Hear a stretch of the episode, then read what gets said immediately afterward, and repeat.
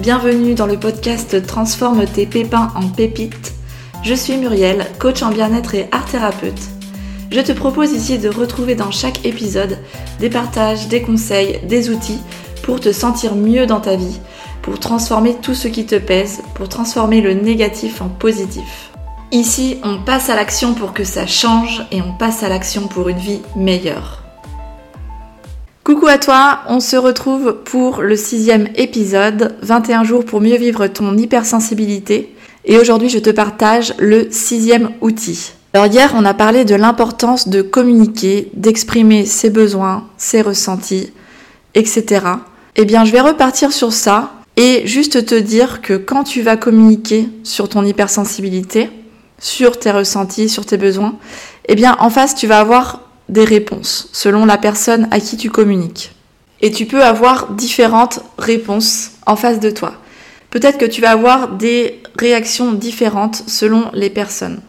Imagine deux situations avec deux réactions différentes. Donc toi, tu vas exprimer ce que tu ressens, tes émotions, tu vas exprimer peut-être ton besoin, ton besoin d'être seul, ton besoin de repos, etc.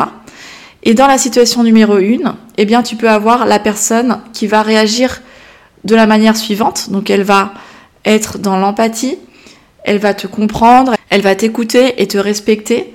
Elle va même peut-être te dire que elle aussi, elle est pareille que toi sur cette thématique-là.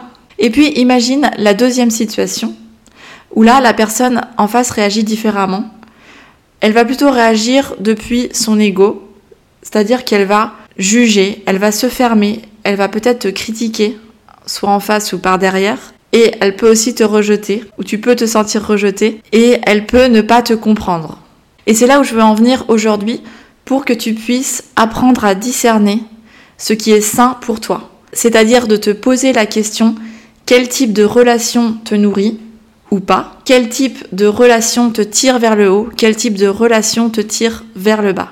Parce que le sixième outil aujourd'hui pour t'aider à mieux vivre ton hypersensibilité, eh bien, c'est d'aller chercher du soutien social. Si toi-même tu es hypersensible, eh bien, ne reste pas seul dans ton coin avec cette hypersensibilité. Dis-toi que déjà, il y a plein de monde, il y a plein de personnes qui euh, sont hypersensibles comme toi.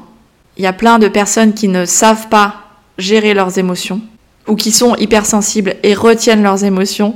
Donc, tu n'es pas seul. Et c'est en t'entourant de personnes de qualité, des personnes qui vont être dans l'empathie, dans la compréhension de ce que tu vis, que ce soit des amis, que ce soit la famille, des collègues, ou même ça peut être des groupes de soutien, eh bien tu peux aller vers ces personnes-là, chercher du soutien. Et tu verras que quand tu partages ton expérience, tu partages tes ressentis, tes besoins, et aussi que tu vois que tu n'es pas la seule ou le seul à vivre ça, que tu n'es pas forcément rejeté de la société anormale, bizarre, tout ce que te raconte ta tête, tu vas te sentir accompagné, tu vas te sentir aidé et vous allez même pouvoir vous entraider entre vous si vous partagez des points similaires sur la façon dont vous vivez vos émotions. Donc l'action aujourd'hui, c'est de prendre conscience et de voir dans ton entourage quelles sont les personnes qui te soutiennent, quelles sont les personnes sur qui tu peux compter et qui t'acceptent tel que tu es. Et c'est avec eux que tu vas construire des relations saines, des relations durables, des relations harmonieuses. C'est avec eux que tu peux partager librement et avec authenticité. C'est avec eux que tu peux recevoir de l'aide et du soutien. Alors voici la phrase que tu peux écrire aujourd'hui dans ton carnet qui va te rappeler l'importance d'aller chercher du soutien et de ne pas rester seul dans son coin.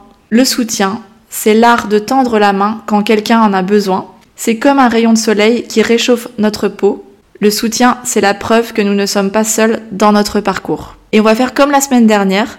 Pour terminer cette semaine, demain, on va recevoir Claudie pour le septième épisode de cette semaine. Et elle va nous partager des outils, des conseils pour mieux vivre notre hypersensibilité. Alors connecte-toi demain. Et en attendant, passe une belle journée. Ciao ciao